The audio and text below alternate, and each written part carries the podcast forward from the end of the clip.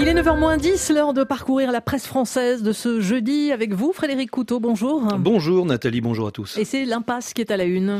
Oui, c'est le constat du Parisien en première page, mais aussi celui des dernières nouvelles d'Alsace. Retraite la rue au bout de l'impasse ou encore de la croix. Retraite le dialogue dans l'impasse. Dialogue impossible, renchérit la voix du Nord. Du coup, les syndicats jouent leur va-tout, constate le Figaro, et en effet, onzième journée de mobilisation ce jeudi. Les syndicats espèrent une nouvelle démonstration de force, pointe le monde. Face à l'intersyndicale conviée à Matignon, hier, la première ministre est restée inflexible sur le report de l'âge légal de départ à la retraite à 64 ans. Retour à la rue, donc, constate la Croix. La détermination des organisations syndicales reste intacte et le rejet dans l'opinion demeure massif, à en croire les sondages.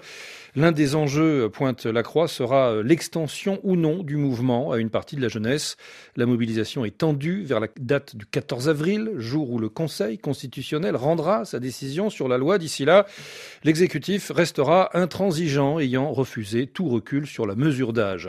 Les commentateurs peuvent commenter autant qu'ils veulent. La situation est on ne peut plus simple, affirment les échos. Avant d'éventuellement bouger, même d'un millimètre, chacun des deux camps a besoin de savoir combien il y aura de monde dans les rues ce jeudi et ce que diront les sages de la rue Montpensier dans huit jours. En attendant, c'est donc l'impasse. Emmanuel Macron voudra-t-il intervenir dans le débat? s'interroge le quotidien économique. Ça n'est pas impossible. Dans le même temps, la polémique sur les violences policières se poursuit. Avec Libération qui fait feu de tout bois ce matin contre le ministre de l'Intérieur, avec ce grand titre, Gérald Darmanin, gardien du désordre. Interrogé hier à l'Assemblée et au Sénat sur la gestion du maintien de l'ordre dans les mobilisations contre la réforme de la retraite et la méga-bassine de Sainte-Soline, le ministre de l'Intérieur affirme le journal s'est entêté à charger l'ultra-gauche tout en refusant de reconnaître les violences policières. Commentaire de Libération. Difficile ces temps-ci d'échapper à Darmanin. L'homme est omniprésent, donnant des coups de menton, assénant ses vérités, jouant son rôle de petit chef qui deviendra grand, rassurant la droite et jusqu'à l'extrême droite. Depuis le début, il est là pour ça, pour être le méchant de la bande, celui qui casse du gaucho et qui rassure les tenants de l'ordre. Bon, il n'a pas inventé grand-chose. Pointe encore Libération. L'exercice a été usé jusqu'à la corde par euh, Sarkozy et Valls avant lui.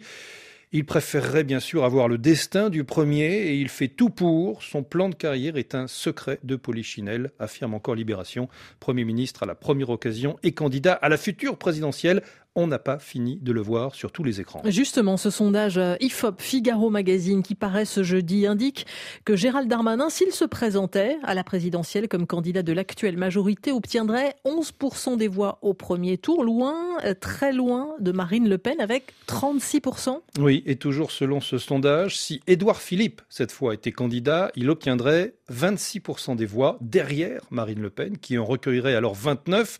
On s'orienterait vers un duel Philippe-Le Pen au second tour. Si un sondage n'est jamais un baromètre fiable, il est un thermomètre instructif, relève le Figaro, et notre enquête prouve à quel point les lignes ont bougé depuis la réélection d'Emmanuel Macron. Il va donner le sourire à Marine Le Pen et semer la zizanie dans le camp de l'actuel président. La mesure la plus spectaculaire est en effet la percée de la double finaliste de 2017 et 2022 entre 29% et 36% donc au premier tour selon les hypothèses. Jamais la patronne du Rassemblement national n'avait été testé si haut. Et puis, autre fait marquant de ce sondage, hormis dans l'hypothèse Philippe, Mélenchon accéderait enfin à la finale face à Marine Le Pen, ce qui paniquera, pointe le Figaro, ceux qui redoutent d'être confrontés à une alternative faite des deux seuls extrêmes. C'est cette incertitude, conclut le journal, quant à l'affiche du second tour qui va orienter les stratégies à venir. Frédéric Couteau pour la revue de la presse, l'actualité française également. Dans le prochain journal à 9h avec Gaëtan Plenet, il sera question de la stratégie d'attente du gouvernement d'Elisabeth Borne dans la crise sur la réforme des retraites. À Paris, 9h moins 5.